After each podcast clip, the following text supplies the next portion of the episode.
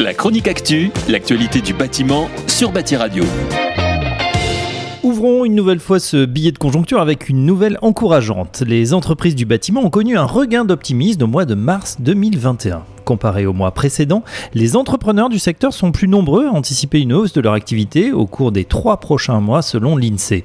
En effet, le solde d'opinion des chefs d'entreprise du bâtiment sur leurs activités futures est passé de 1% à 7%.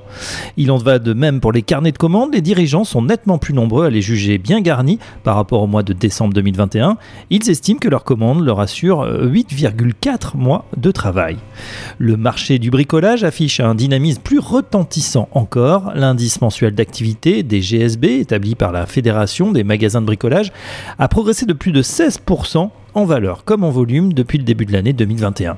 Il a par ailleurs augmenté de 6,33% en valeur et 5,48% en volume au cours de ces 12 derniers mois.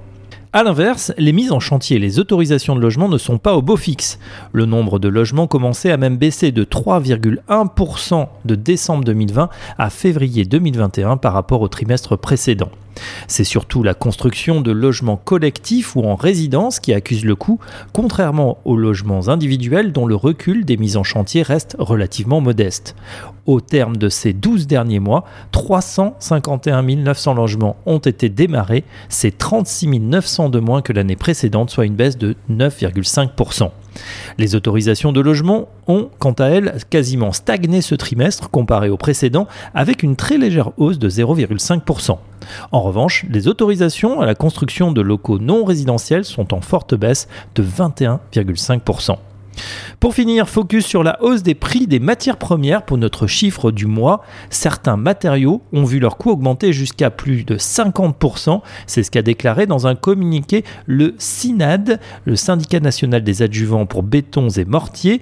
Les raisons de cette flambée sont multiples un accident dans une usine, la forte reprise de certaines industries, la forte demande de certains pays, les conséquences de la Covid-19 sur la déstructuration des marchés, des vagues de froid impactant des industriels de la pétrochimie, etc. Les conséquences de cette envolée des prix et surtout des pénuries inquiètent grandement les acteurs du bâtiment. Cette situation risque d'entraîner des retards et des surcoûts sur les chantiers. Rendez-vous le mois prochain pour un nouveau billet de conjoncture. Chronique actu, l'actualité du bâtiment sur Bâti Radio.